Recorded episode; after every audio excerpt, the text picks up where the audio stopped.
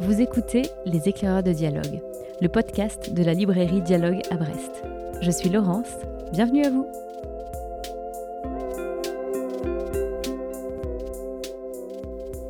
Les autres mettent des semaines et des mois pour arriver à aimer, et à aimer peu. Et il leur faut des entretiens et des goûts communs et des cristallisations. Moi, ce fut le temps d'un battement de paupières.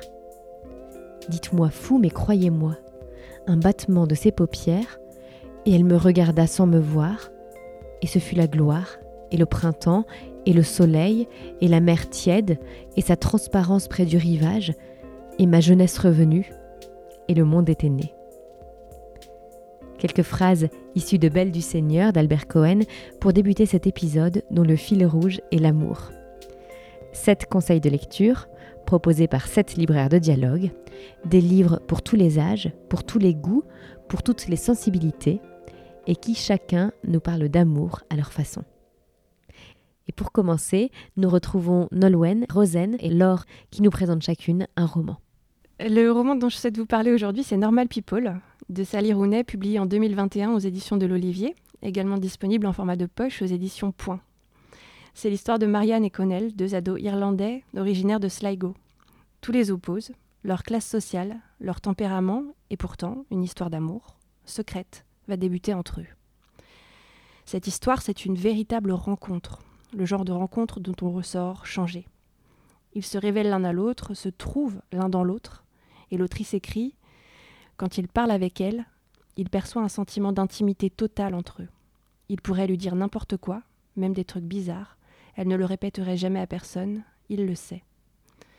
Quand il est seul avec elle, il a l'impression d'ouvrir une porte, de quitter la vie normale et de refermer la porte derrière lui.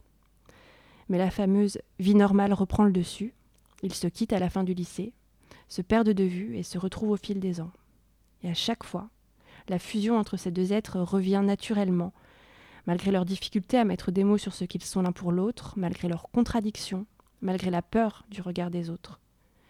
Pourtant, à aucun moment n'est remise en question la chance qu'ils ont de s'être trouvés, ce précieux trésor qu'est leur relation.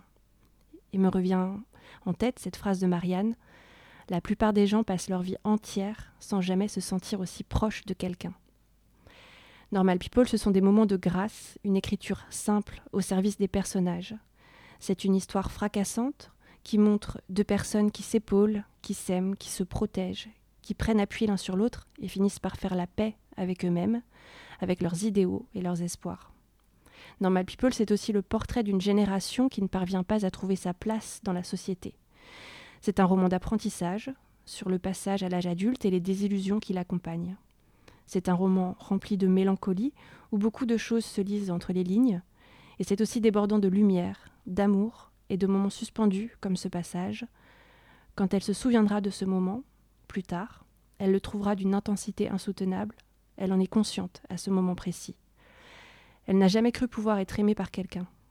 Mais désormais, elle mène une nouvelle vie, inaugurée par l'instant présent, et même des années plus tard, elle se dira Oui, c'était ça, le commencement de ma vie.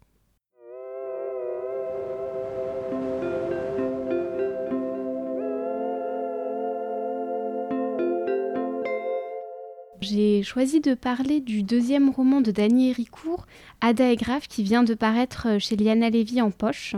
Dany Héricourt, elle s'est fait connaître par son premier roman La Cuillère, et avec ce deuxième roman, elle nous propose une très belle histoire d'amour. On découvre Ada, qui a 70 ans, qui vit à La Roque, un, un, petit village dans le magnifique décor des Cévennes.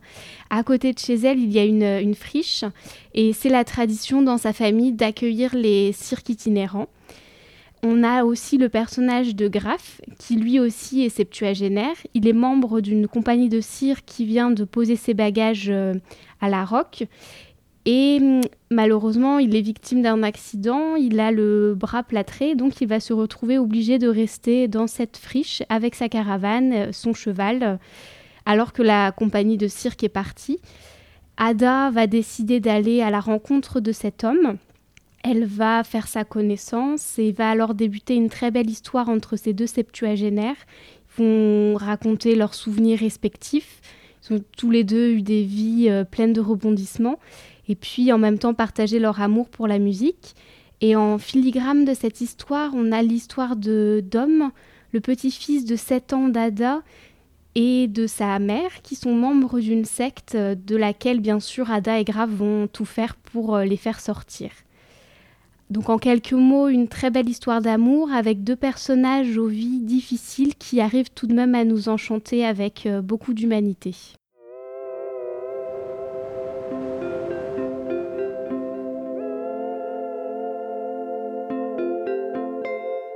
J'ai péché, péché dans le plaisir, dans des bras chauds et enflammés, j'ai péché, j'ai péché dans les bras brûlants et rancuniers. C'est de ces vers du poème Le péché, écrit par la poétesse iranienne Forour Farrokhzad, qu'est tiré le titre du nouveau roman d'Abnous Chalmani, publié aux éditions Grasset, J'ai péché, péché dans le plaisir. Un roman d'une beauté folle, qui relie deux mondes, ceux de deux poétesses, qui ont marqué le paysage littéraire, à savoir Forour Faroukzad et Marie de Régnier. Forour est une poétesse iranienne, née dans les années 30, trop tôt disparue. Elle a marqué son époque grâce à sa poésie alors moderne et sulfureuse, et qui va nous parler d'amour, de désir et de liberté. Elle est présentée comme une figure avant-gardiste, comme un modèle de femme moderne qui se bat pour sa liberté et son émancipation. Pour cela, elle va loin. Elle divorce et se prive de son fils. Elle sacrifie sa vie pour la poésie et la toute-puissance de l'amour et du désir. Marie de Régnier, quant à elle, née Marie de Hérédia, fille du poète Hérédia, est une figure littéraire qui aura marqué la belle époque période empreinte d'une atmosphère de légèreté et de festivité qui permet de Marie de jouir d'une liberté acceptée, voire admirée, à l'inverse de Fourour, qui fut sévèrement jugée par sa famille et par la société de son pays. Marie de Régnier a eu une vie riche, sensuelle, extravagante. Elle était belle, intelligente, gracieuse, amoureuse, authentique, parfois perverse. Elle a collectionné les amants et les amantes, goûté au plaisir sensuel, tout en étant mariée à Henri de Régnier, avec qui elle a entretenu une relation amicale, et tout en ayant aussi pour amant et grand amour Pierre Louis, poète essentiellement connu pour ses poèmes érotiques. La rencontre fictive de ces deux écrivaines se fait grâce à un personnage, Cyrus, qui dans le roman est le traducteur des poèmes de Louis il est le doux amour de Faurour qui, pour l'apaiser, l'inspirer, lui raconte la vie de Marie et l'histoire d'amour qu'elle vit avec Pierre. Ainsi Faurour plonge dans l'univers de la belle époque et plus largement dans celui de l'Occident, dont les mœurs et coutumes s'opposent à ceux de l'Orient. L'auteur nous emmène d'un continent à un autre à travers les figures de deux poétesses qui ont cependant plus d'un point commun, celui tout d'abord d'être des grandes amoureuses assumées, éprises de liberté, sauvées par les mots et la poésie dont elles ont su faire leur métier. Si les mots de Laure vous ont donné envie non seulement de plonger dans ce roman, mais aussi de découvrir l'œuvre des deux écrivaines qui en sont les personnages, sachez qu'il existe une anthologie des poèmes de Forour Farrokhzad, publiée par les Lettres persanes. L'œuvre de Marie de Régnier, composée de romans et recueils de poésie, n'est quant à elle malheureusement plus publiée, mais quelques-uns de ses poèmes sont reproduits dans la superbe anthologie réunie par Digli, Je serai le feu, aux éditions La Ville brûle. Toutes ces références sont à retrouver dans la description de cet épisode.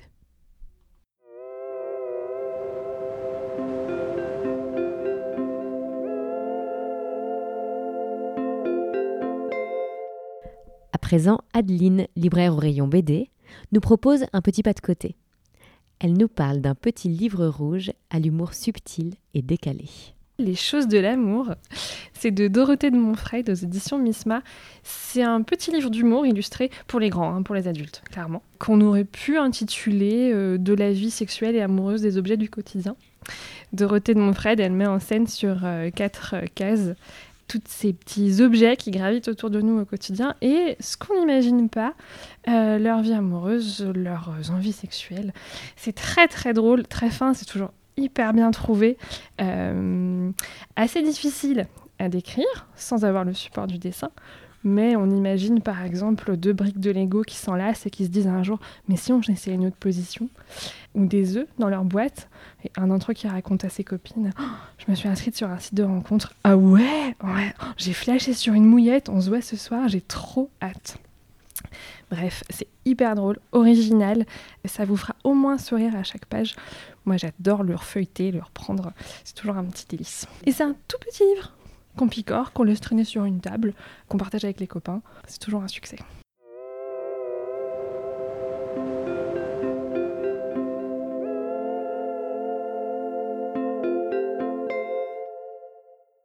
Nous changeons maintenant d'univers et retrouvons Michael, qui nous invite à redécouvrir l'amour courtois sous la plume de Jean-Philippe Javorski, l'un des maîtres de la fantaisie francophone. Je vais vous parler de Jean-Philippe Javorski, qui revient dans un de ses univers, qui s'appelle l'univers des vieux royaumes, euh, dans lequel il avait déjà euh, proposé euh, une œuvre magistrale qui s'appelle Gagner la guerre, qui se passait plutôt du côté de la Renaissance italienne. Et là, avec sa, nouvelle œuvre, on peut parler d'œuvre, puisque ce sont trois volumes importants qui vont raconter l'histoire du chevalier aux épines, c'est le titre de, cette trilogie.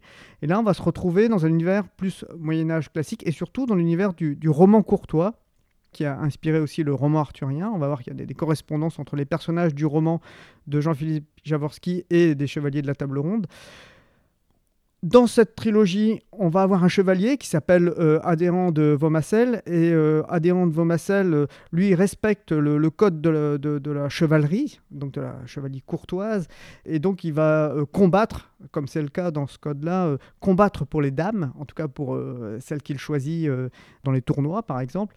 Et là, en fait, son code va l'amener à devoir choisir entre deux femmes, la duchesse Oderde de Bromael ou une autre femme beaucoup plus mystérieuse euh, qui euh, se fait appeler soit la licendière, soit la dame des futaies bleues, qui serait une espèce de d'elfe légendaire qui est capable de, capter euh, l'attention de, certains hommes, de leur lancer une espèce de sort. Et, donc voilà, on va avoir cette trilogie qui va s'appuyer sur l'amour courtois, et euh, là où Jean-Philippe Javorski fait très fort, c'est qu'à l'intérieur même de cette trilogie, on va avoir des extraits d'un roman courtois qu'il invente totalement, qui s'appelle le, Bel Églantier. Et il va respecter les codes du roman courtois du Moyen Âge, puisque toute cette partie de l'œuvre va être en vers octosyllabique. Donc on a là euh, vraiment le, roman d'amour moyenâgeux qui est euh, réactualisé dans un univers de fantasy. Et ça s'appelle Le Chevalier aux épines et c'est paru au Mouton électrique par Jean-Philippe Javorski.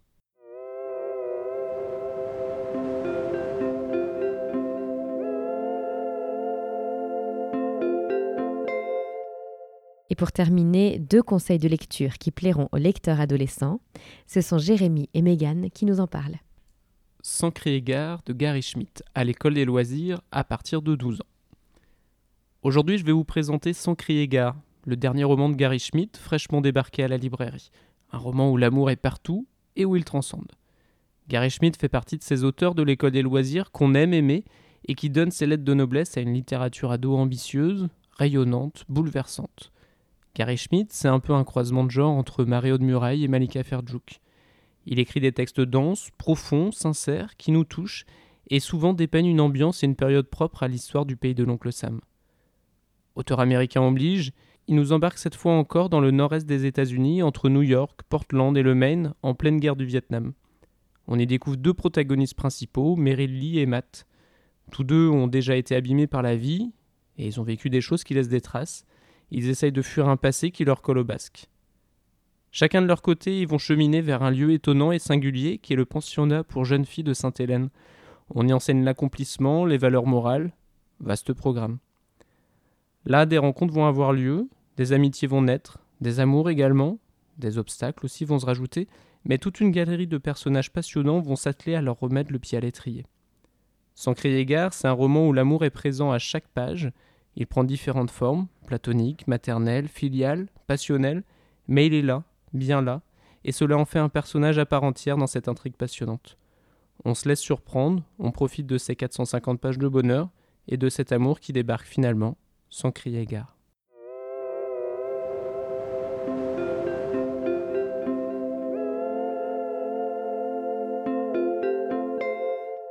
Ce livre-ci peut se lire à partir de 15 ans, je pense.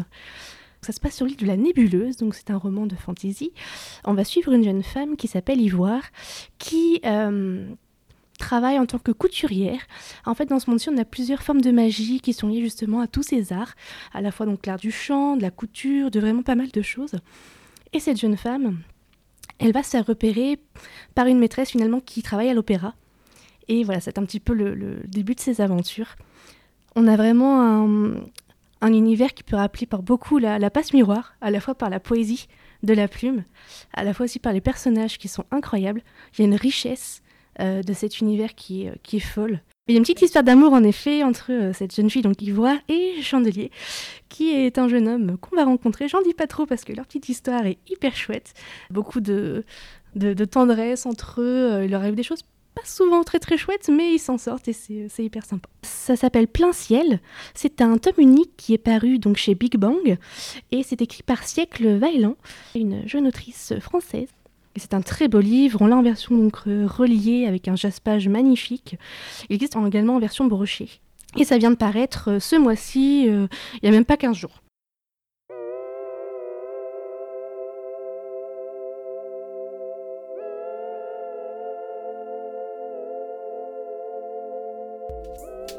Cet épisode des éclaireurs de dialogue est déjà terminé. Un grand merci à Nolwenn, Laure, Rosen, Adeline, Michael, Jérémy et Megan pour leurs conseils. Toutes les références des livres cités sont placées en description de cet épisode. Ils sont disponibles sur notre site internet librairiedialogue.fr et à la librairie et nous serons ravis de vous y accueillir pour vous en parler et vous présenter une foule d'autres livres que nous avons aimés.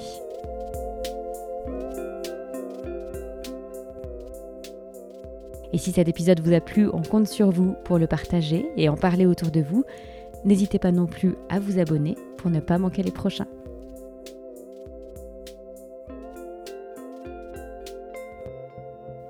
À très vite et belle lecture d'ici là